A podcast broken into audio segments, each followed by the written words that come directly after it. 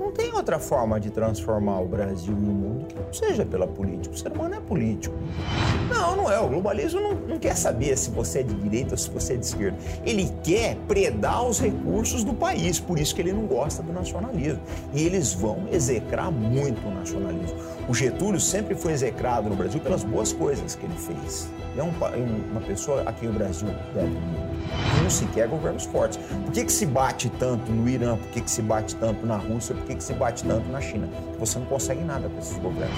Enquanto o Brasil não tiver armas nucleares e nem um aparato militar poderoso, nós sempre vamos ser escravos das decisões dos outros países. Você não pode esperar a perfeição na política.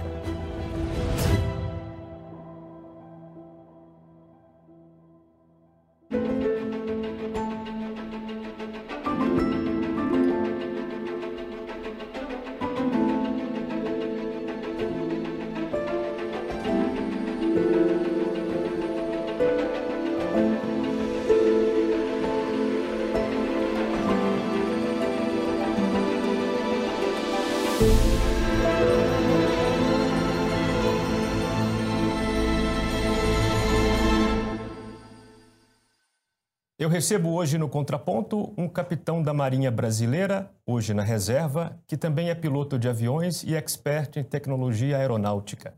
Ele é o comandante Farinazo, conhecido pelo canal Arte da Guerra no YouTube, onde faz análises geopolíticas e traz para os seus mais de 400 mil inscritos informações sobre assuntos militares e temas relacionados à defesa nacional. Recentemente, ele foi candidato a deputado estadual em São Paulo pelo PDT. Nacionalista, ele aposta que o Brasil deve seguir no caminho de uma economia independente, utilizando as riquezas nacionais em benefício do povo brasileiro e mantendo a soberania nacional com justiça social. Bom, eu sou Bruno Magalhães e esse é o Contraponto, seu programa de entrevistas que recebe toda semana convidados das mais diversas áreas, ideias e experiências. Comandante, seja bem-vindo. Tudo bom, Bruno? Como é que você está? Tudo bem? Prazer estar aqui com vocês. Tudo bem, muito bem. Bom, para quem não conhece você suficientemente, como é que você entrou para a Marinha e com o que você trabalhou lá nesse tempo longo que você ficou lá? Bom, eu entrei na Marinha no Corpo de Fuzileiros Navais, né? Então eu fiquei muito tempo no Corpo de Fuzileiros em, em diversas unidades operativas. Depois eu fui fazer curso de piloto aí fora e eu dei sorte, eu falo sempre isso pro pessoal, não tentem fazer isso em casa, né? Eu dei sorte que eu fui trabalhar com tecnologia aeronáutica na Marinha, me abriram essa oportunidade, né? Foi, foi muito bom para mim. E eu passei o resto da carreira, um terço da carreira mais ou menos, trabalhando com aeronaves militares, com aeronaves navais, Perfeito. integração de sistemas, etc. Sempre em São Paulo, não? Não, nunca em São Deu Paulo. Deu uma circulada. Eu só no, no, Rio de Janeiro, porque a Marinha, uma boa parte é, da, é. da, área operacional da Marinha é no Rio de Janeiro, né? Ela, embora ela esteja espalhada por diversos pontos no Brasil, mas a, as áreas que eu quis seguir, que era o Corpo de Fuzileiros Navais, a área operacional, onde eu fui muito feliz, e depois a área técnica de aviação, coincidentemente eram todas no Rio de Janeiro. E eu acho assim, apesar de estar longe de casa, que eu sou daqui de São Paulo, eu sou do interior de São Paulo, eu estava feliz porque eu fazia o que eu gostava. Eu, eu sempre disse que eu vivia de férias. Legal. E está na reserva hoje e dedica a dar informações sobre os temas que você estudava e trabalhava no Exército. Como é que você define a sua atuação pública hoje? A gente procura esclarecer os temas militares e geopolíticos para a sociedade, né? Porque eu acho que existe uma busca muito grande do brasileiro de querer entender o que está acontecendo no mundo e qual é o papel do Brasil. Existe uma busca muito grande. E de, eu acho que de uns anos para cá, veja bem, a Brasil Paralelo, ela é uma prova disso. Ela é uma prova da quebra do monopólio de informações, que antes havia um monopólio, só um lado falava que era a grande imprensa. Vocês chegaram e foram disruptivos nesse ponto concorde-se ou não com a linha editorial da Brasil Paralelo, ele é disruptiva em relação ao que havia. Ela é uma, uma, uma, biópsia da nova imprensa que existe hoje em dia, que mostra outros aspectos, eu não tenho dúvida disso. Né? Então, o que a gente procurou fazer, lógico, numa escala muito menor que a de vocês, mas a gente procura mostrar o outro lado. Então, a gente traz mídias de diversos países aí que não são comuns a você ver no, no dia a dia, né? E vocês, melhor do que eu, sabem qual é a dificuldade de hum. fazer mídia disruptiva, né? É muito difícil, a gente sofre muita pressão. Nessa análise difícil que, que você empreende no seu canal, enfim, fazendo análise de política internacional, e você, pelo que eu vi, está lá sozinho fazendo isso, né? Ou seja, lendo o que se passa no mundo e tentando digerir isso para o seu você ouvinte, você tem alguma baliza, algum critério que você utiliza, os autores que você busca estudar para fornecer essas informações? Quais são as balizas que você utiliza? Nós trabalhamos sempre em mosaico de informações, nunca é uma informação só. Então, por exemplo, quando vem uma informação que é só uma fonte, e você olha, essa fonte já deu problema, é o mesmo sistema de, de, de análise de inteligência das Forças Armadas. Você vê se a informação é um, né? a fonte é crível, né? é idônea, né? tem um bom histórico, aí a gente leva para o ar e procura interpretar isso. É a prova de erros? Não, nunca vai ser mas eu acho que o índice de, de acerto, de confiabilidade do canal e é, é, é, é, bom. Só que isso traz um outro lado, né? O pessoal às vezes fala, ah, Robson, eu, eu queria esperar a tua opinião disso, que se não saiu com vocês, a gente sabe que é mentira. Então é uma responsabilidade muito grande. A gente fica assim muito. Isso me desgasta muito. Essa responsabilidade do público chegar e falar, olha, a gente acredita que vocês estão falando. Então eu tomo muito cuidado para não falar qualquer coisa, porque a gente sabe que vai ter um custo, né? Eu tenho uma responsabilidade muito grande com o público. De onde veio o desejo seu de, ser, de entrar para a política nas últimas eleições? Como é que surgiu isso na sua vida? Outra forma de transformar o Brasil e o mundo que seja pela política. O ser humano é político, né? Então você precisa ter um movimento político, você precisa dar voz para suas ideias, você precisa dar amplitude. E não existe outra maneira que não seja, né? Em todo esse tempo que nós temos de civilização, de, de vida em comum, a gente não arrumou uma outra forma que seja. Eu acho que é, os nossos sistemas políticos, eles não são perfeitos, né? Mas qual é a alternativa da política? É a violência? Não é por aí, né? Então, eu, é o caminho que eu, que eu achei para poder colocar, colocar algumas ideias, colocar algumas transformações positivas. Eu acho que esse país tem um futuro enorme. E ele só vai ser transformado através da boa política, da política de ideais, da política de boas buscas, né, de uma política que traga uma vida melhor para a sociedade. Estamos longe disso, mas não tem outro caminho. Você buscou uma cadeira na Assembleia Legislativa de São Paulo. Exatamente. Que, que não é uma cadeira que tem grande protagonismo nacional, digamos assim. O que, que você buscava fazer lá? O que, que você imaginava que podia fazer se assentando lá como deputado estadual em São Paulo? É aí que está a grande sacada da Sim. coisa. Porque as pessoas acham que a Assembleia Legislativa não tem grande expressão? Tem. São Paulo é o maior parlamento da América, o maior parlamento estadual da América do Sul é de São Paulo. É maior, inclusive, que, que de muitos países aí. O orçamento do Estado é enorme. A Assembleia Legislativa de São Paulo tem uma comissão de relações exteriores. Então, seria uma oportunidade, como deputado estadual, de levar muitas pautas para frente a defesa da soberania, a atração de um capital, um capital produtivo no Brasil, não capital especulativo, você trazer investimentos para o estado de São Paulo, que quando você investe em São Paulo, você está ajudando o resto do Brasil. Dentro da Assembleia de São Paulo, você pode fazer um trabalho muito grande para ajudar o Brasil. E era o que dava para fazer, Bruno, porque se eu fosse tentar para deputado federal, o coeficiente seria muito maior. A gente fez uma campanha franciscana, não tinha dinheiro para tentar para deputado federal. Eu acho que por, pelo pouco que se investiu nessa campanha, ter 18 mil votos, foi expressivo, né? Razoável, né? Não é tão conhecida como é o meu caso. Você fala muito em resgate do nacionalismo. Exatamente. As pessoas estão acostumadas a dividir o mundo em direita e esquerda, têm dificuldade em classificar o nacionalista a princípio. É direita, é esquerda, que história é essa? Outro dia esteve aqui o Aldo Rebelo, o pessoal assusta com as ideias dele, que são parecidas em algum momento com ideias conservadoras e tal parece que o seu nacionalismo é um pouco semelhante com o dele, um pouco parecido com o dele, com o do Ciro Gomes. Qual que é o seu nacionalismo? O Aldo Rebelo é uma das maiores personalidades vivas desse país. Eu acho que ele tem muito a dar pelo Brasil ainda. O meu nacionalismo é parecido com o dele, é parecido com o Ciro. O que eu penso? Veja bem, o nacionalismo ele foi demonizado nos últimos anos.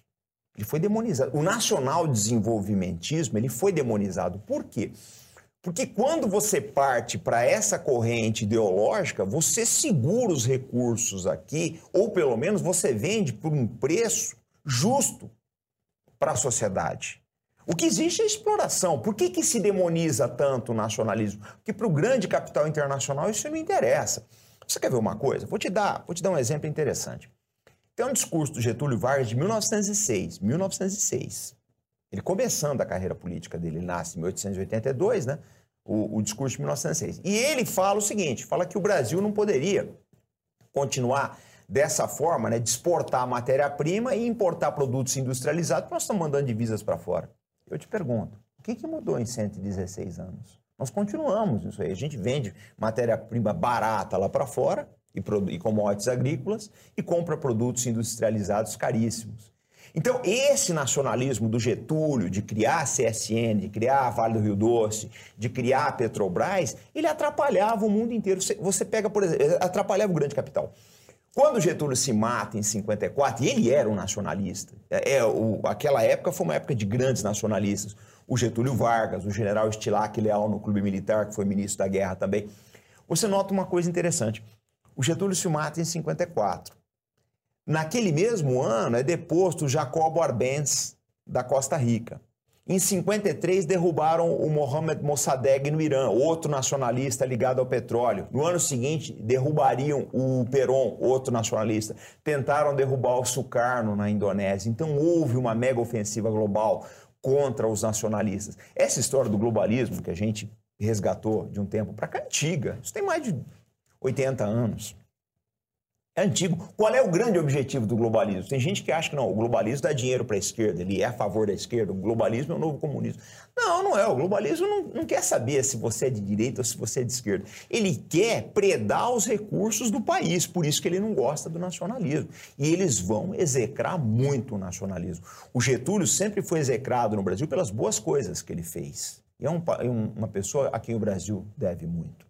Me parece que há uma diferença entre nacionalismo e amor à pátria. Né? É, hoje em dia é comum as pessoas amarem o Brasil e se sentirem nacionalistas, digamos assim, por derivação. Você acha que faz sentido dividir o nacionalismo em direita e esquerda? Eu acho que não. Não. Eu acho que essa própria divisão de direita e esquerda está acabando. É. O Bruno, olha só. É, que esquerda que nós temos hoje no Brasil? Esquerda raiz mesmo. Você pega o Partido da Causa Operária, que ainda tem aqueles dogmas dos anos 40, 50. Hoje você já não tem o pessoal falar o comunismo. Gente, pega a formação de um comissário comunista no Brasil nos anos 1950. Eu li um livro, desde que foi o retrato do Oswaldo Peralva. Ele mostra o que era a formação de um, de, um, de um comissário comunista. Eles tinham que ir na União Soviética, e faziam uns cursos pesados, era um curso militarizado, você cavava a trincheira na neve, fazia um monte de coisa. Isso acabou. Essa esquerda que existe hoje em dia, do Petro na Colômbia, do Boric no Chile, isso não é esquerda, gente. É um arremedo que está aí para cumprir a agenda de Wall Street. Eu acho que a esquerda mesmo, ela acabou. Aquela esquerda dos, dos anos 50, 60, ela acabou. Restou alguns partidos raiz aí, que é o caso do, do, do PCO e talvez um, outros, mas pouco, é muito pouco. O comunismo mesmo acabou. Não, não tem nem como ser implantado isso. Eu, eu acho que é um, é um medo infundado que colocam na população, né? de uma coisa que não tem mais força. Hoje em dia, a briga, qual é a grande briga hoje em dia? É o interesse, o interesse nacional contra o globalismo. A direita chama de globalismo, a esquerda chama de imperialismo, mas é tudo a mesma coisa. É o interesse nacional contra essa gente que vem aqui nos predar. Você acha possível que haja uma união de esforços em, em torno desse assunto? A gente tenta, né? Porque há uma agenda comum. As pessoas não sabem, mas há uma agenda comum. Há uma agenda comum. Muita coisa que o, o que se chama de direita, o que se chama de esquerda no Brasil querem, é, poderia haver uma convergência. Mas o que, que interessa para o globalismo? Isso é que é importante que seja dito. Muita gente diz o seguinte: é, a, a, assim, a direita pensa, pensa da seguinte forma: olha, o globalismo, Jorge Soros, né, eles favorecem a esquerda, eles querem o comunismo. A esquerda pensa a mesma coisa, chama de imperialismo. Não, o imperialismo vai favorecer a direita porque é uma direita entreguista.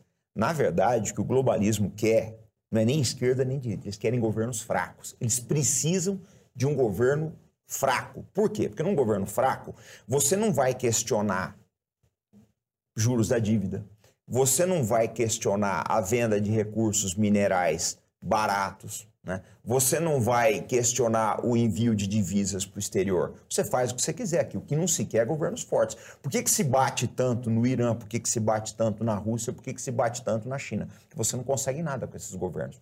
A China vai ser pauta nossa aqui ainda mais à frente. Eu queria voltar no nacionalismo ainda. Uma coisa que não encaixa na minha cabeça, você disse que a esquerda esqueceu do Brasil. Essa é uma frase sua, né? em algum momento, é. Mas veja... Não... Essa esquerda que está por aí complicado, né? Não era previsível que acontecesse isso, já que o marxismo, no qual eles, de algum modo, se inspiram, entende que o Estado é um instrumento de dominação de classe? Mas... Entendeu a contradição? É... Eu, eu entendi, mas olha só. pega esse pessoal identitário que está nas ruas hoje em dia, vê se algum deles leu Marx. Vê se algum deles sabe quem, sabe quem é Lenin. Sabe da implantação da Revolução Russa em 1917, dos ideais comunistas, etc. Não sabem. Essa gente é consumista. No fundo, o que se quer é o consumo. No fundo, o que se quer é destruir família, Estado e religiões para se impor um consumo desenfreado. É o que se quer. Então, mas se eles lessem Marx, tampouco seriam nacionalistas, não é isso? Eu não acho, não. Vou, você pega o seguinte: vamos pegar a Revolução Chinesa e a vietnamita. Eu acho que são duas importantes. O pessoal era marxista, eu não tenho dúvida disso. Eu não tenho dúvida. Só que o que deu base, o que deu força ao comunismo nesse país, as vitórias comunistas, foi a base nacionalista do povo. O, o vietnamita é um dos povos mais nacionalistas do mundo, que é uma coisa que levou os Estados Unidos a perder o Vietnã, foi exatamente isso.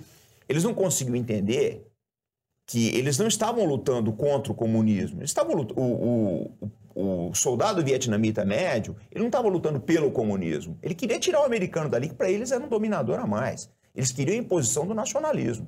Tá certo que veio né, com a ideologia, ideologia comunista em cima, isso eu não tenho dúvidas. Mas a raiz de tudo era o nacionalismo. A tá. raiz tá. da, da, libertação era isso. Tá. E o que, que no Brasil de hoje, concretamente, está mais distante ou leva para mais longe desse nacionalismo que você defende? É muito simples, é a própria domina a dominação cultural das pessoas. Porque você não. Olha, você quer ver uma coisa? Vamos pegar um exemplo. A interferência uh, euro, uh, euro-americana no Brasil é enorme. Você não consegue falar para as pessoas, você não vai conseguir convencer elas de que muitas coisas ruins que acontecem no Brasil têm influência da Europa e Estados Unidos. Você não consegue. Você quer ver uma coisa? O governo Bolsonaro recebeu o Jake Sullivan, enviado especial do Biden, o general Lloyd Austin, secretário da Defesa, o William Burns, diretor da CIA, tá? Um uma das maiores cabeças do governo Clinton, foi embaixador da, da Rússia, e a Vitória Nuland, responsável pela revolução do Maidan na Ucrânia. Esses quatro estiveram aqui nos, no, nos anos final, o ano passado. Muito bem. O Jake Sullivan está voltando agora para conversar com o, governo, com o governo Lula. Então eu te pergunto, será que para os Estados Unidos faz diferença se é um governo de, de direita ou de esquerda no Brasil? Não faz diferença. Para esse, esse grande capital, não faz diferença. O que interessa aqui é um governo fraco. Eles precisam de um governo enfraquecido. Eles precisam de um governo que não tenha condições de levar o nacionalismo para frente. Mas é difícil você explicar a divisão que nós temos hoje na nossa sociedade. É tão grande, e ela já chegou dentro das famílias, Bruno, que as pessoas não conseguem entender isso, elas não conseguem fugir disso daí. É, virou uma coisa assim, nós contra eles e a gente não está enxergando interesse nacional. Mas eu acho que hoje o nacionalismo está fora tanto da esquerda quanto da direita. Tá, mas o ponto é assim, o que que na nossa burocracia, nas nossas leis, é, te mostra que, olha, isso aqui é tudo menos um país nacionalista? O que está na cara que não é nacionalista? O que está na cara que não é, que não segue a política que você defende, por exemplo? Olha, você vê no dia a dia, você vê pelas notícias. A gente tem políticas que entregam a Amazônia a gente não tem políticas que defendam o interesse nacional, nós não temos políticas né, que favoreçam a venda das nossas commodities, tanto agrícolas quanto minerais, num preço que seja atrativo, que propicie o desenvolvimento do Brasil. Os tratados militares que nós assinamos, por exemplo, nós assinamos o MCTR, que é o Tratado de Limitação de Alcance de Mísseis. Eu pergunto, o que, o Brasil ganhou com isso? O Tratado de Não Proliferação de Armas Nucleares, assinado pelo governo Fernando Henrique. O que nós ganhamos com isso? Não ganhamos nada. É um fato. Há pouco tempo atrás, houve uma tentativa na, na, na, Comissão de Relações Exteriores e Defesa Nacional de assinar um tratado limitando as armas, as bombas do tipo cluster. Esse negócio só naufragou porque, para nossa sorte, nós tivemos um relator fora de série, que foi o deputado uh, federal Luiz Felipe Bragança, né? que foi, ele foi um, um advogado muito forte né, da, da, gente ser contra esse tratado. Ele fez uma campanha muito boa e o relatório dele acabou sendo aprovado e a gente saiu dessa furada. Mas se não fosse o Luiz Felipe, a gente tinha assinado esse negócio. Era mais uma barca furada que o Brasil ia entrar. Né? Eu acho que no, no, no, no Congresso, tanto no Congresso quanto na sociedade, eu não vou falar imprensa, porque eu acho que a imprensa está do lado dessa turma. Você tem que olhar quem financia a imprensa, quem financia uma Rede Globo da vida, quem financia a Folha de São Paulo, quem financia uma BBC no Brasil. Mas eu acho que o Congresso ele não consegue perceber essas coisas. A sociedade muito menos. Quando você fala em nacionalismo, você quer ver uma coisa? As pessoas vão para a rua para defender o governo Bolsonaro na Avenida Paulista, aqui do lado. Você viu vários casos. Mas aí, olha, olha só como é que é o nonsense. As pessoas vão para a rua defender o governo Bolsonaro com a bandeira dos Estados Unidos. Associar manifestações políticas nossas aos Estados Unidos é ir contra o nacionalismo. Não tem, não, não dá para ver nacionalismo e influência estrangeira. Não tem como. Você tem um apreço muito forte por Enéas Carneiro. Sim. Por quê? Porque eu acho que é uma pessoa que 30 anos atrás viu tudo que, tava, que está acontecendo hoje, ele conseguiu ver. O Enéas já sabe. Olha, você para para pensar que personagem fantástico que foi o Enéas, Bruno, porque hoje você tem uma enxurrada de informações. Você tem internet, você tem aí as grandes redes sociais, a televisão continua bombardeando a gente com informações. Você tem o Twitter que está toda hora se ligar, agora tem milhares de. O Enéas, ele conseguiu ver essas coisas. Eu conheci o Enéas pessoalmente. Ele conseguiu ver essas coisas sem nada disso. Olha a clarividência desse homem. Né? Era um visionário. Então, ele tem que ser admirado. Era uma pessoa fora de série. Ele conseguiu antever as coisas em 30 anos. É simples. E foi chamado de louco. Ele viu o que ia acontecer. E as coisas de lá para cá só pioraram, né? É, o, o Enéas, eu acho que ele foi um, um, um, profeta, né? E como todo profeta, ele foi, ele foi castigado por, por antever as coisas fora do tempo, né? Teve um personagem brasileiro, não sei se foi o Carlos Lacerda, não me lembro quem foi, que dizia que uma das, um dos maiores pecados desse mundo é você ter ideias que estão, estão à frente do seu tempo, né? Você conseguir ver coisas que estão estão fora do seu tempo. O Enéas foi muito, muito prejudicado por isso. Tanto que morre, morre cedo, né? Uma morte muito rápida, muito triste. Robson, por que, que o Brasil pode e deve ser amado? Isso aqui é tudo.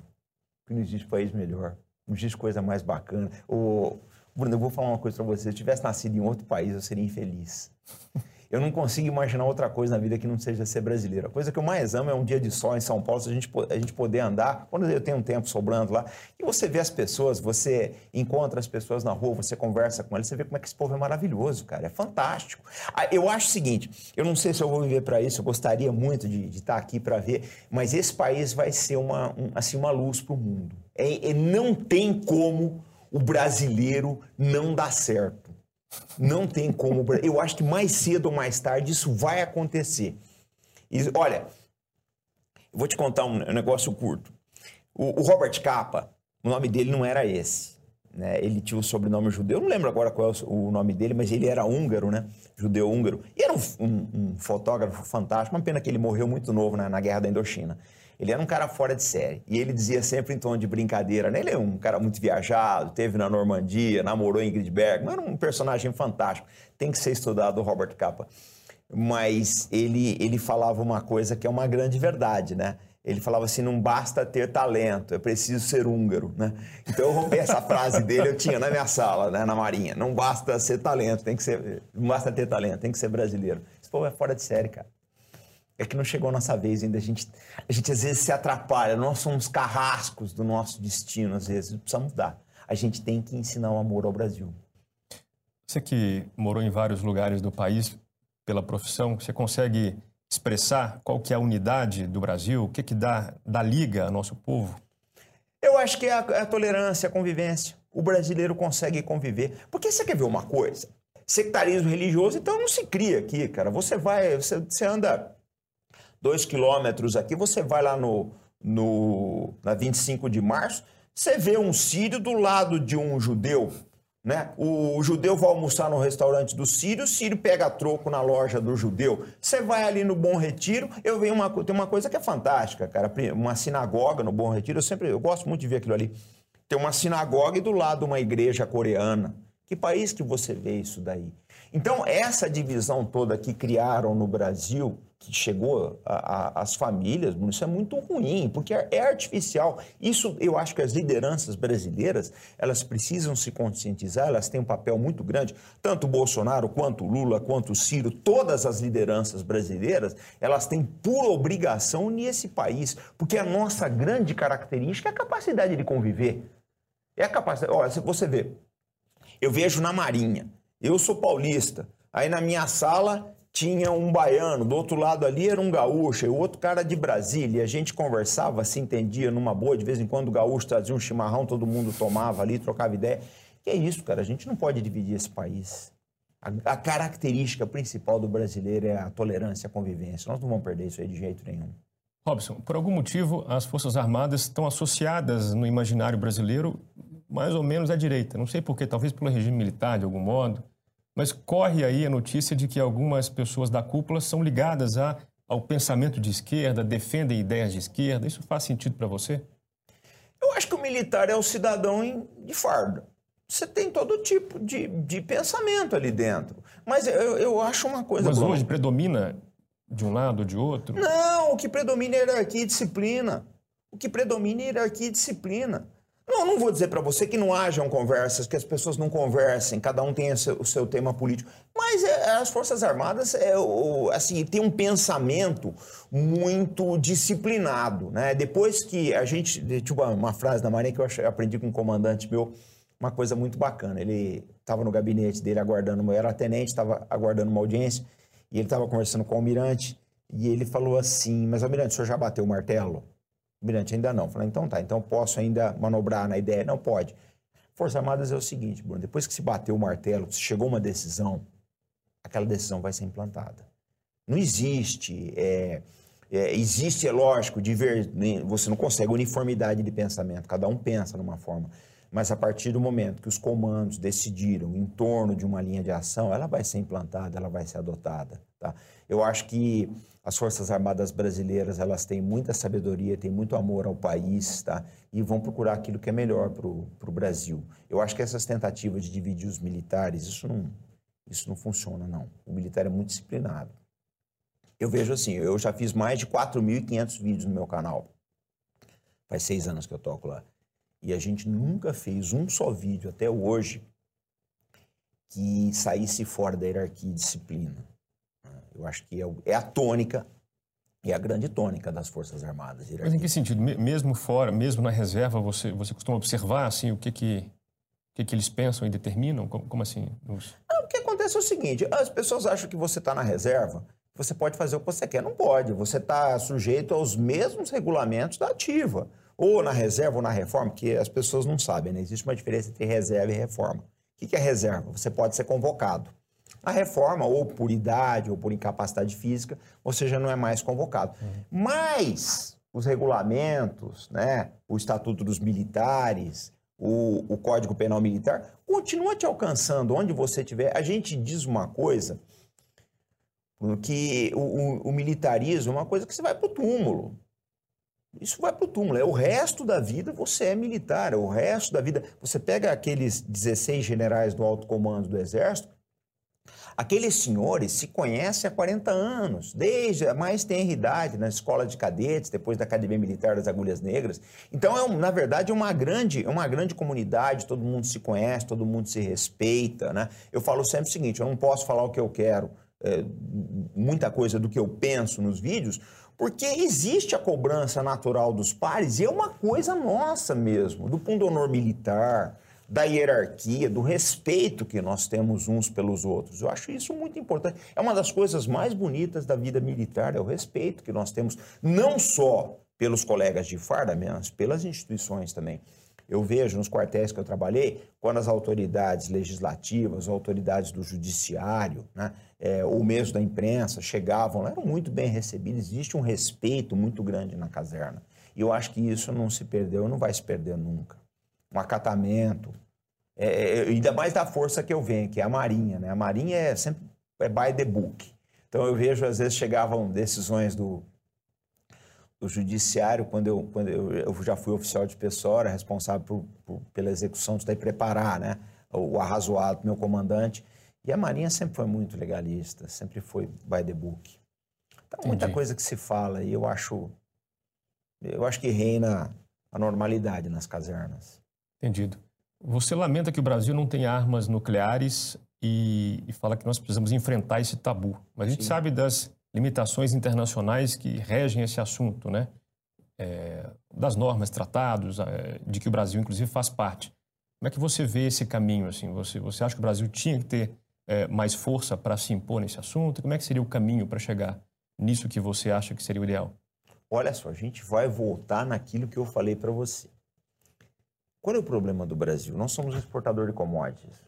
Nós não conseguimos botar preço nas nossas commodities. A Rússia consegue botar preço no gás e no petróleo dela porque ela tem uma força, uma força nuclear garantidora. Ela tem um grande avalista que é a sua força nuclear. se não fosse a força nuclear da Rússia, a OTAN já tinha entrado na Ucrânia. Já teriam feito uma zona de exclusão aérea como fizeram com o Gaddafi. Fizeram uma zona de exclusão aérea, acabou o governo Gaddafi. Fizeram uma zona de exclusão aérea no norte do Iraque, acabou o governo Saddam. Fizeram uma no norte, uma ao sul, acabou o Saddam. Eles queriam fazer isso na Ucrânia, mas pensaram nas 6 mil armas nucleares que a Rússia tem. Enquanto o Brasil não tiver armas nucleares e nem um aparato militar poderoso, nós sempre vamos ser escravos das decisões dos outros países. Você para para pensar uma coisa. A nossa economia ela está baseada na exportação. Se um dia de amanhã a OTAN encosta uma grande frota no nosso litoral, ela estrangula a nossa economia, a gente não consegue vender mais uma grama de soja. Como é que fica isso? Nós não pensamos nisso daí. Quando nós assinamos o Tratado de Tlatelolco, quando nós assinamos o Tratado de Não Proliferação de Armas Nucleares, quando nós encerramos a base de teste no Cachimbo, lá no interior do Pará, tá? Quando o governo do Temer assinou um protocolo, é que não foi ratificado ainda pelo Congresso, nós estamos brigando para isso, assinou um tratado de proibição de armas nucleares. Quando nós assinamos esses tratados, nós estamos limitando o futuro das novas gerações.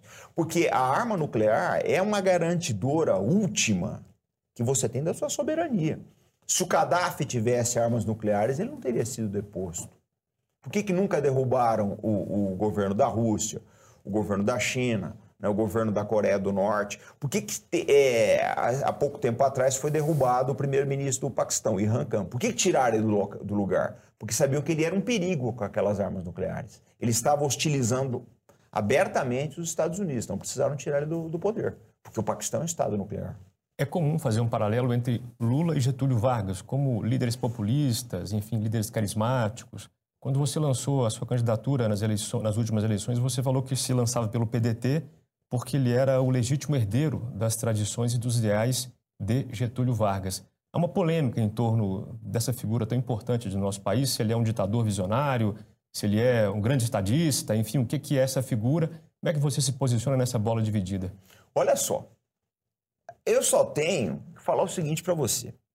O Getúlio instituiu o voto secreto, que antes o voto era aberto. O cara ia na sessão eleitoral, assinava ali e o coronel lá do sertão enviar dele olhando em quem você votou. O Getúlio acabou com isso. O voto feminino é coisa do Getúlio. O voto das mulheres é coisa do Getúlio. A Companhia Siderúrgica Nacional é coisa do Getúlio. A Petrobras é do Getúlio, já no governo democrático. O pessoal fala, o Getúlio só fez por causa da ditadura. Não, ele conseguiu colocar a Petrobras eleito democraticamente. Né? A Vale do Rio Doce. O meu avô conta uma história, ele já faleceu. Mas é fantástico. Você pega o interior de São Paulo, o banditismo imperava. Há pouco tempo atrás, é, você ainda tinha, era muito comum nos, nos boletins de ocorrência, tinha um espaço lá para colocar abigeato, que era o roubo de gado. Hoje você quase não tem mais isso aí, mas naquela época era comum, porque não tinha polícia no interior de, do país. Que acabou com o banditismo do cangaço foi, o, foi no governo Getúlio. Agora, as pessoas não veem tudo isso. Nós não podemos, gente, que a gente precisa começar a fazer no Brasil, nós não podemos destruir a nossa história. Não podemos destruir a história do Brasil. Bem ou mal, goste ou não goste do Getúlio, ele lançou as bases para um Brasil moderno. Sem o Getúlio não teria havido Juscelino Kubitschek com a abertura de estradas. Sem o Getúlio Geisel não poderia colocar os seus projetos desenvolvimentistas. A base de tudo começa 80 anos atrás. Vou te contar uma história do Getúlio interessantíssima. Tem um documentário do Senado Nacional. O Senado, o Senado tem, o canal do Senado tem uns documentários maravilhosos. Tem um documentário do Senado que é o seguinte: o Lutero, né, foi é, ser homenageado nos Estados Unidos, Lutero Vargas. E ele, ele foi ele, ele foi homenageado porque cuidou de diversos oficiais americanos, diversos militares americanos na guerra, né? Então ofereceram um jantar para ele em Nova York. Quando estava acabando o jantar, isso está nesse documentário do Getúlio. É, a autoridade que deu, a pessoa que deu o jantar, acho que era da família Rockefeller, se não me engano. Na hora que ele estava indo para o carro, a pessoa pegou ele pelo braço falou: Olha só, preciso te contar uma coisa. O presidente Roosevelt está morrendo. Está nas últimas, está desenganado. Ele vai morrer. Avisa o seu pai que quando o Roosevelt morrer, vão derrubar o Getúlio. Há grandes interesses nos Estados Unidos, tá? preocupados porque o Getúlio afrontou o setor siderúrgico daqui. Quando ele colocou a CSN, ele conseguiu a CSN no, no Brasil, ele se tornou um concorrente a longo prazo do setor acieiro dos Estados Unidos. Vão derrubar o Getúlio. Não deu outra. Se essa história é verdadeira ou não, não sei. O Lutero, quando contou a história, não lembrava bem quem era o anfitrião em Nova York. Mas esse é um fato. O Getúlio foi um dos governos mais nacionalistas que nós tivemos. A gente derruba, nós, nós destruímos governos do Brasil, destruímos a nossa história em virtude dos seus acertos. Não pode continuar assim. Você quer ver uma coisa? Nós é, detratamos a figura do Getúlio e endeusamos Winston Churchill. Não, todo mundo não. Churchill, uma coisa maravilhosa, etc. Olha só. O Churchill, como primeiro Lorde do Almirantado, foi responsável pelo desastre de Gallipoli, 250 mil baixas entre britânicos, franceses e tropas do Anzac. O Churchill era um bêbado que não pagava suas contas, ele vivia financiado. É um fato, o pessoal pagava as contas dele. O Churchill, como ministro das colônias, criou esse desastre chamado Iraque. Ele juntou curdos, xiitas e sunitas no mesmo país para economizar dinheiro. O Churchill responsável pela fome de Bengala em, dois, em 1943 na Índia. Perto da fome de Bengala, o Holodomor ucraniano vai parecer aquela, aquela pode se chamar aquela larica que você sente antes de entrar no McDonald's. No entanto, os livros de história colocam como se fosse uma pessoa maravilhosa. E a gente pega uma pessoa que nem o Getúlio Vargas, que não fez todos esses horrores aí, e execramos ele. Está na hora da gente começar a se valorizar. O brasileiro, ele precisa ser resgatado no seu amor ao país, mas nós não podemos destruir figuras públicas. Há críticas a fazer ao Getúlio, eu não tenho dúvidas disso. Eu não tenho a mínima dúvida. Mas, o Bruno, nós não podemos julgar um personagem de 80 anos atrás com a régua que nós temos hoje. Ele foi o moderno possível para 1930. Era o possível para um país agrário, um país atrasado, um, um, país de oligarquias rurais. O Getúlio era o possível para aquela época. Então, o que a gente costuma fazer sempre no Brasil é jogar água de banho com o nenê dentro. E quanto ao paralelo dele com o Lula, você acha que, conhecendo como você conhece ele e a mentalidade dele, ele gostaria desse paralelo, desse, dessa comparação dele com Lula? Eu acho que o Getúlio sabia que era inevitável que um operário fosse chegar ao poder. Eu acho que ele sabia que era inevitável. Porque, na verdade, você, o, o, Getúlio foi disruptivo em 1930. Né? Naquela, havia aquela, aquela alternância do poder do café com leite. Ele foi o, o assim, o, o, não tem acreditado? Quando dois estão brigando, o terceiro dá a vantagem. Ele foi um disruptivo. Como o Lula também foi, né? Não, foi chegando num ponto de esgotamento das, das lideranças e acabou, e acabou surgindo o, o Luiz Inácio Lula da Silva. Eu acho que tem erros e acertos no governo, no governo Lula? Tem. Tem erros, tem acertos. Agora, é aquilo, como tem erros e acertos no governo Bolsonaro, tem erros e acertos no governo, no governo Geisel, que é uma pessoa que eu admiro bastante aí. Agora, é aquilo, a gente não pode destruir toda a história do Brasil em cima disso, né? Não dá para fazer isso daí. A cada, é, o, o, Bruno, a cada quatro anos nós vamos destruir o país e começar tudo de novo.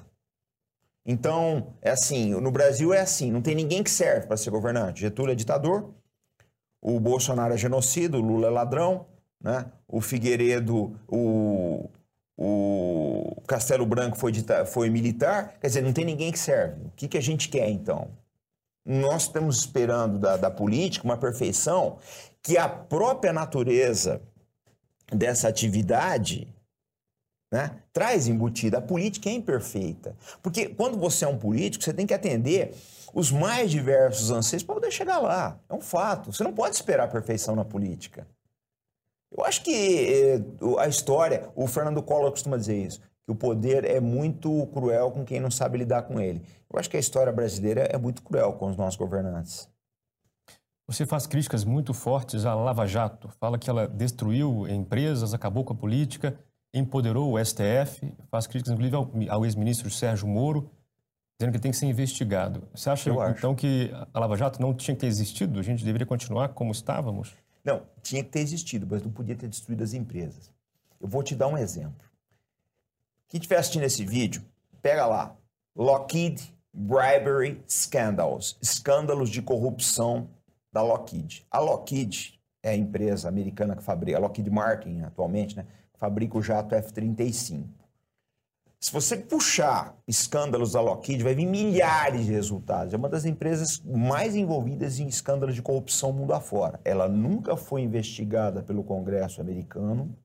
E se for investigada, você pode ter certeza, ela vai pagar uma multa, como puseram, impuseram o HSBC alguns anos atrás, porque lavava dinheiro do cartel de Sonora, mas não vão destruir a Lockheed. Eles não vão destruir. O governo americano jamais vai destruir a Lockheed. Ele precisa da Lockheed por causa da Ucrânia, por causa de Taiwan, por causa do Irã e uma série de outras coisas. Eu acho que o grande erro da Lava Jato foi ter destruído as empresas no Brasil. Nós jogamos, como sempre, jogamos a água de banho com o nenê fora. Você detonou uma Odebrecht da vida, quando a Odebrecht sai do cenário internacional, quem entra? Uma Halliburton da vida, as grandes companhias americanas e europeias. Eu acho que o grande erro está aí. E outra coisa também, gente, isso não sou eu que estou falando. Isso é o presidente Geisel na biografia dele. Ele fala uma coisa que é uma grande verdade. Você tem que combater a corrupção. Eu não tenho dúvida disso, ninguém tem dúvida disso. Mas ela não pode ser o único objetivo de um governo. Não pode, né? Isso é impossível. Mas não era o governo, né? Era o, era o Poder Judiciário Esse e ações judiciais. Esse é o né? problema. Quem era a Lava Jato, né? Como é que pode um juiz... O que explica um juiz de primeira instância como o Sérgio Moro ter mais poder que o Supremo Tribunal Federal?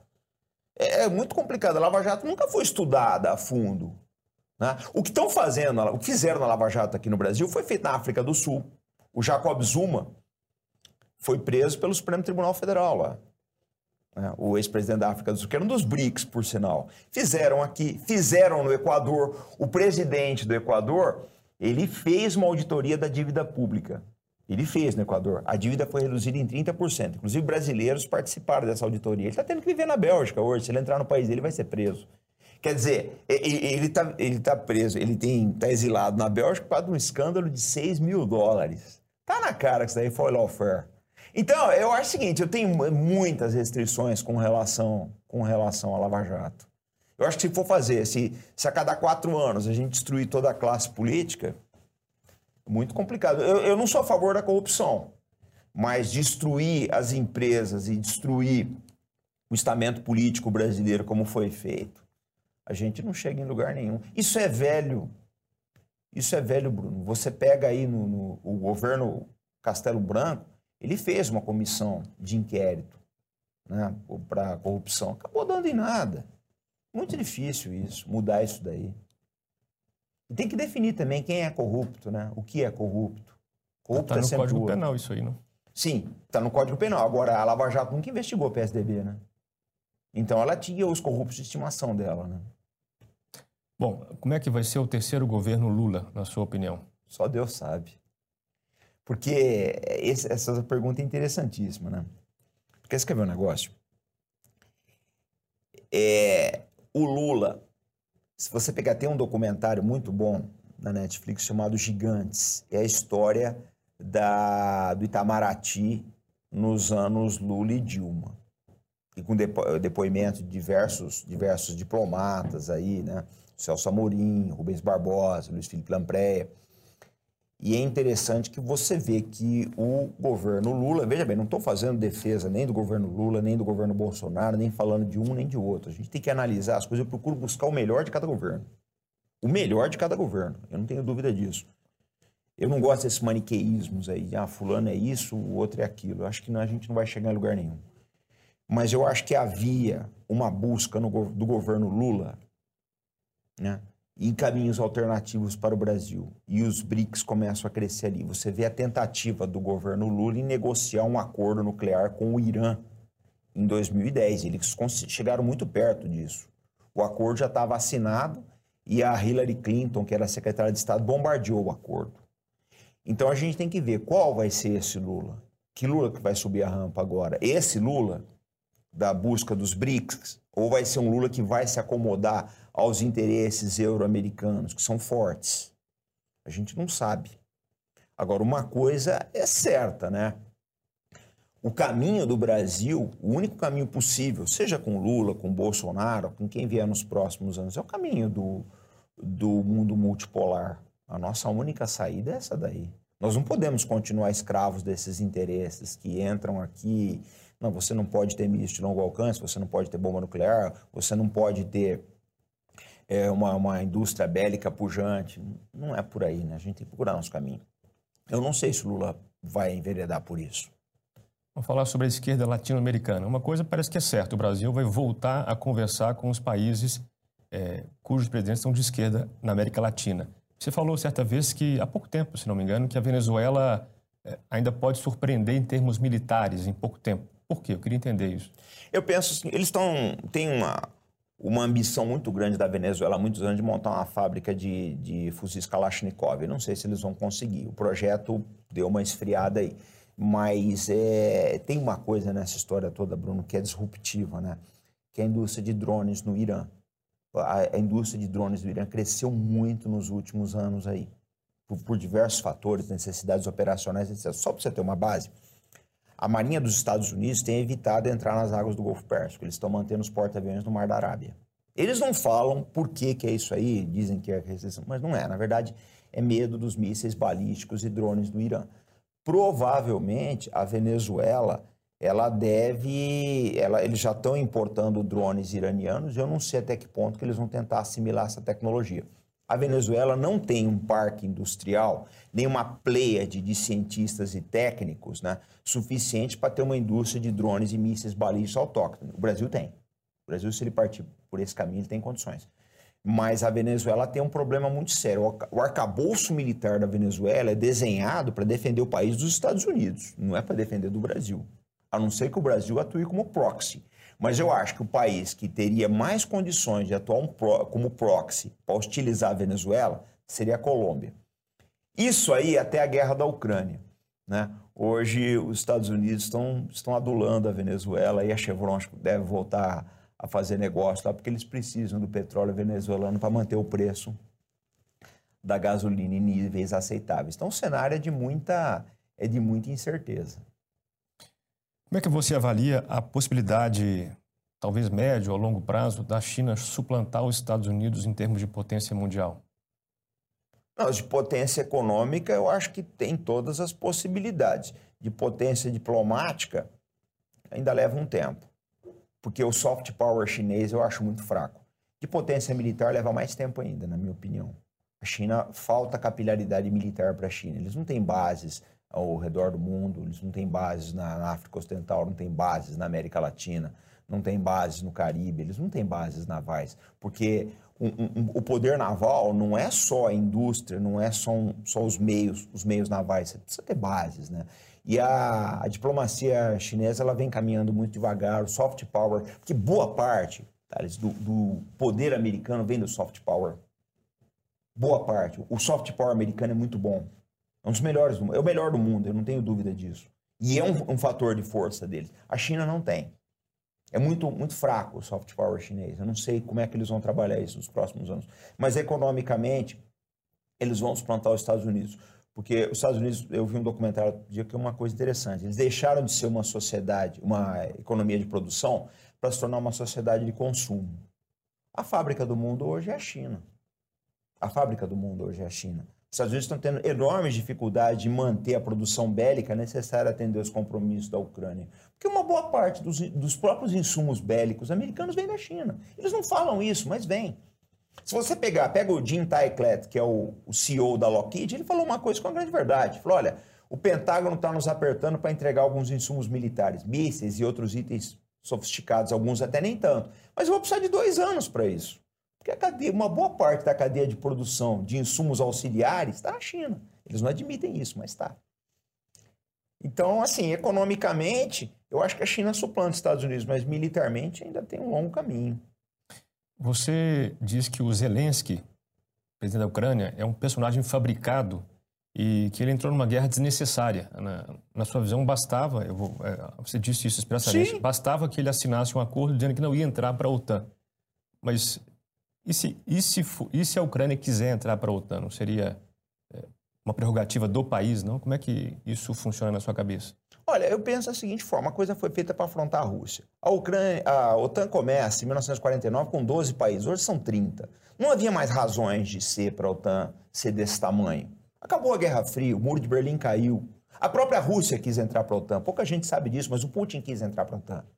A OTAN deu nega. Então, na verdade, a OTAN existe para afrontar a Rússia, é uma realidade. Né? Só que agora ela tem que afrontar a Rússia, ela tem que afrontar o Irã, ela tem que afrontar a China. Eu, o Zelensky é um personagem fabricado. Ele era um ator de segunda dos estúdios do Kolomoisky, que é um oligarca ucraniano, corrupto, ele trabalhava para o Kolomoisky, o Kolomoisky viu possibilidade nele, falou, vamos fazer desse cara presidente da Ucrânia. Fizeram. Né? Houve uma revolução colorida, duas revoluções coloridas da Ucrânia, em 2004 2014. A 2014 foi mais, foi mais violenta acabou resultando num Zelensky da vida. Mas dizer que um homem que nem esse, que levou o país a uma guerra terrível, a guerra mais terrível desse século, já são quase 8 milhões de refugiados ucranianos, dizer que um homem desse é um estadista, por favor, né? Uma coisa que ele poderia ter assinado, ele poderia ter assinado um acordo que não entraria para a OTAN e passaria o, o, os, os, próximos anos fortalecendo o exército ucraniano. Mas ele, ele se lançou numa aventura, essa é que é a verdade. Não estou dizendo que a Rússia é santa. Eu não estou dizendo nada disso. Mas a Ucrânia foi usada para afrontar a Rússia. Isso eu não tenho a menor dúvida. Eu não tenho a mínima dúvida. Eu vi um vídeo seu falando sobre o serviço secreto cubano, o G2, G2. é isso? Fala mais sobre o que você já leu e estudou sobre esse serviço secreto. Olha, Cuba tem um dos melhores aparatos de inteligência, pra, provavelmente da América Latina é o melhor. Não vou dizer, não, eu não vou entrar no mérito moral das coisas. Eu não vou entrar no mérito moral. É, nessa área é difícil falar em moral, né? É, não, não, em, em, eu falo sempre o seguinte, na geopolítica, aquilo que vale para você e seu vizinho, você e seu parente, você e seu irmão, não vale para a geopolítica. Eu vou te dar um exemplo bem simples. A Turquia é membro da OTAN, a Alemanha também é membro da OTAN. A Turquia hostile, trata os curdos como terroristas. O exército da Alemanha está treinando os curdos no, no Iraque. Treinou os curdos. Quer dizer, eles treinam inimigos no seu aliado da OTAN. Na geopolítica não há moral, não há moralidade nenhuma. Agora, onde o serviço secreto de Cuba atuou muito bem? É, organizações anticastristas que operavam a partir de Miami né, hostilizavam Cuba. Então faziam atentados, sobrevoos à Havana, lançavam foguetes, lançavam foguetes não, lançavam folhetos. Pessoal se infiltrava em Cuba para fazer atentado à bomba e metralhamento de praias turísticas. Turistas europeus chegaram a morrer. O governo cubano fez diversos protestos junto ao governo americano, não foi atendido.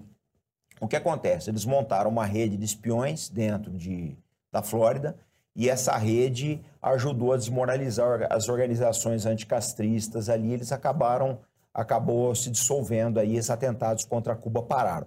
Mas isso não foi a maior, a maior o maior feito do, do Serviço Secreto Cubano. Eles atuaram muito em Angola, devem ter atuado na Guerra do Vietnã, provavelmente, e atuaram, o maior filhote de Cuba, que foi Venezuela. Né?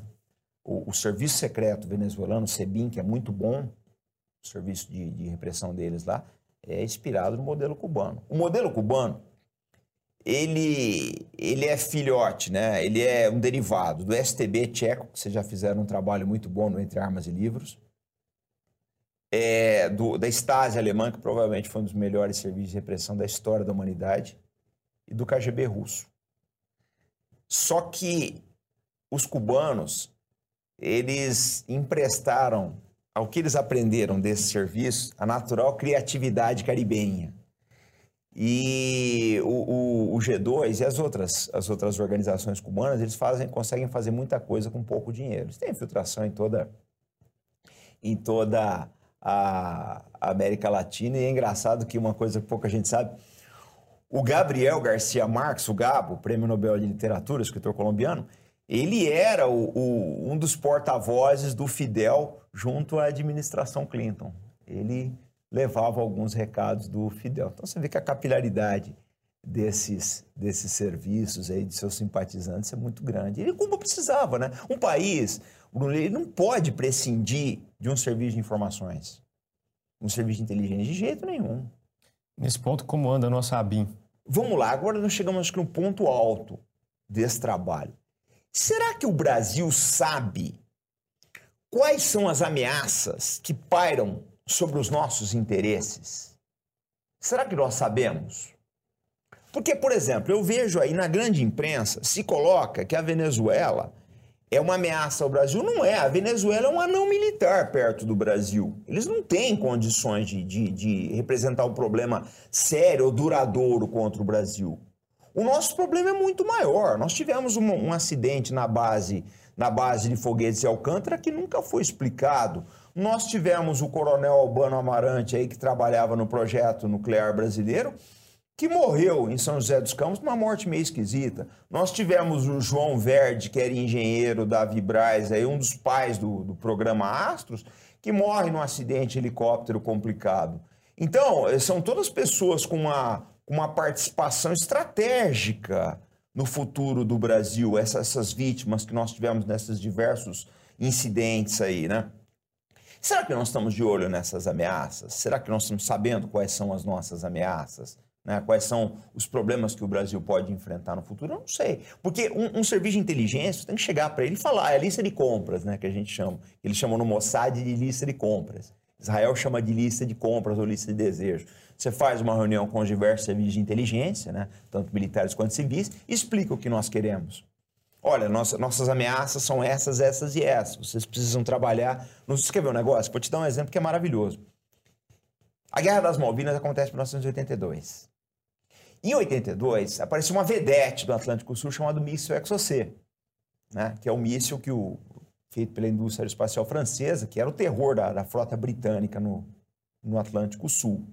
Só que Israel estava de olho no Exocet em 76, seis anos antes da Guerra das Malvinas. Anos antes da Guerra das Malvinas, uma comissão israelense já veio no Chile e conseguiu comprar do governo Pinochet uma ogiva de mísseis Exocet. Eles conseguiram obter do governo Pinochet. Foi uma troca meio escusa. Tá? O, o, o Mossad provavelmente forneceu expertise para matar o Orlando Letelier nos Estados Unidos, no, no, atentado que morre o Letelier e a Rony Moffitt, que era a secretária dele. Prova o serviço secreto chileno que fez, mas provavelmente agentes israelenses passaram essa expertise aí. Então o que acontece? aparece uma ogiva de Exocet Israel. Quer dizer, Israel já sabia do problema do Exocet seis anos antes do míssil aparecer nas Malvinas. Isso é visão estratégica. Né? Isso é visão de futuro. Isso é um serviço secreto, um serviço de inteligência, trabalhando aí nos interesses do, do país. Será que a gente tem essa visão? Não sei. Não tenho condição de dizer. Mas a gente precisava ter essa visão de futuro.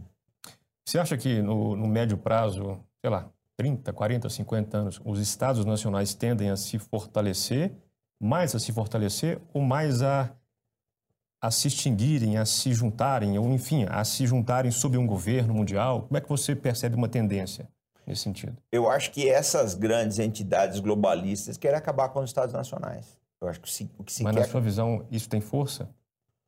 Vai funcionar em alguns lugares e outros não. Porque quando começou essa história de globalismo, eu falei, vem cá, cara você, você pode até falar desses ideais para alguém que mora numa grande cidade, que é mais urbano, tem uma visão mais. Mas vai falar de globalismo para o iraniano, para o chinês para o eslavo. Eu acertei. Eu falei isso três anos atrás. Aí você tem guerra da Ucrânia, você tem o Irã se fortalecendo militarmente e você tem o crackdown da China em cima dessas manifestações. Eu não acho que essas manifestações da China, não acho que o governo vai assistir impavidamente isso daí. Ele vai tomar as providências dele, como já está tomando. Né? Então, eu acho o seguinte: esses estados nacionais vai ser muito difícil. Agora, é, países menores aí, a, a, o problema pode ser muito sério, né? O problema pode ser muito sério. Um país que não, não tem essa, essa identidade social tão fortalecida, como é o caso aí, você pega uma Holanda da vida, né? Você pega a própria Alemanha, que é um país que já perdeu muita identidade nacional, a própria Ucrânia. Eu não sei se esses estados nacionais sobrevivem, não. Eu acho que o país que não tiver um nacionalismo forte, ele pode ser presa disso. Porque, por que, que se quer acabar com o Estado? Porque o Estado é um limitador do lucro. O Estado é o limitador do lucro dessas grandes corporações. Você não pode, o Bruno, ter uma corporação que nem uma BlackRock da vida, que tinha até a guerra da Ucrânia um patrimônio de 10 trilhões de dólares, que é duas vezes o PIB do Japão. Você não pode ter uma entidade com esse poder. Você não pode. Em 1918, 19, o Ted Roosevelt quebra o monopólio da Standard Oil. O David Rockefeller não podia nem ver ele na frente. Porque o Ted quebrou o monopólio. Ele viu a ameaça que a Standard Oil era à democracia americana. Hoje você não tem esses políticos. Você não tem um Ted Roosevelt da vida que vai chegar pro Facebook, vai pôr o dedo na cara dele e falar: Facebook, nós vamos te partir. Você vai te partir, partir em várias empresas. Você não pode mais ser dono do Google e ao mesmo tempo dono do YouTube você vai, e do Instagram. Você vai ter que dividir em várias empresas. Você não tem mais político com esses caras. Não é muito difícil fazer isso, né? Hã? Não é muito difícil fazer isso. Ah, mas hoje em dia quem é que paga as campanhas? É o que o, a, a, a, frase, a expressão que o Coronel McGregor sempre, the donors, os doadores. Os doadores, a gente tem muito dinheiro. É o que eu falo sempre, quanto é que custa uma campanha senador nos Estados Unidos?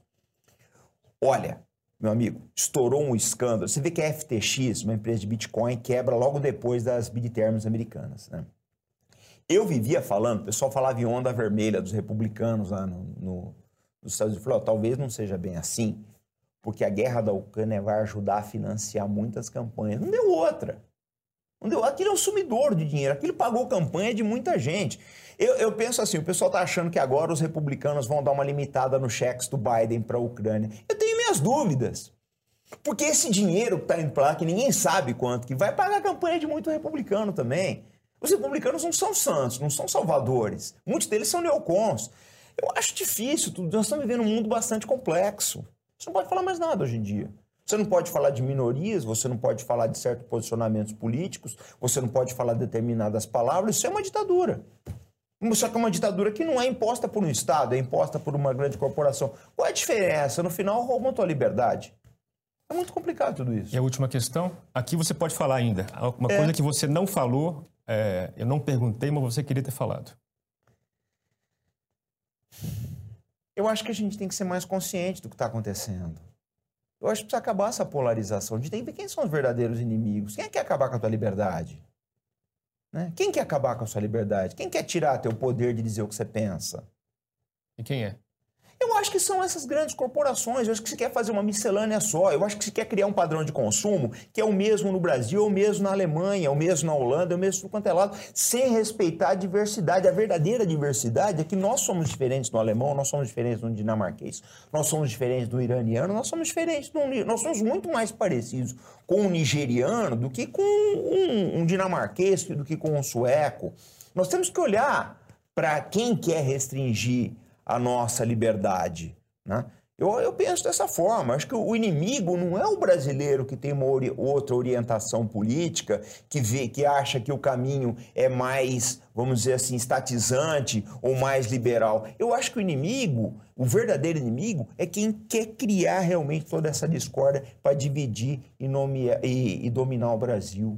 Eu acho que a gente tem que ter mais união, se respeitar mais, se gostar mais. Comandante, muito obrigado pelo seu tempo. Prazer enorme. Forte abraço. Quero Conte conosco para unir o Brasil. E a você que chegou até aqui, muito obrigado pelo seu tempo. Aguardo você no próximo Contraponto.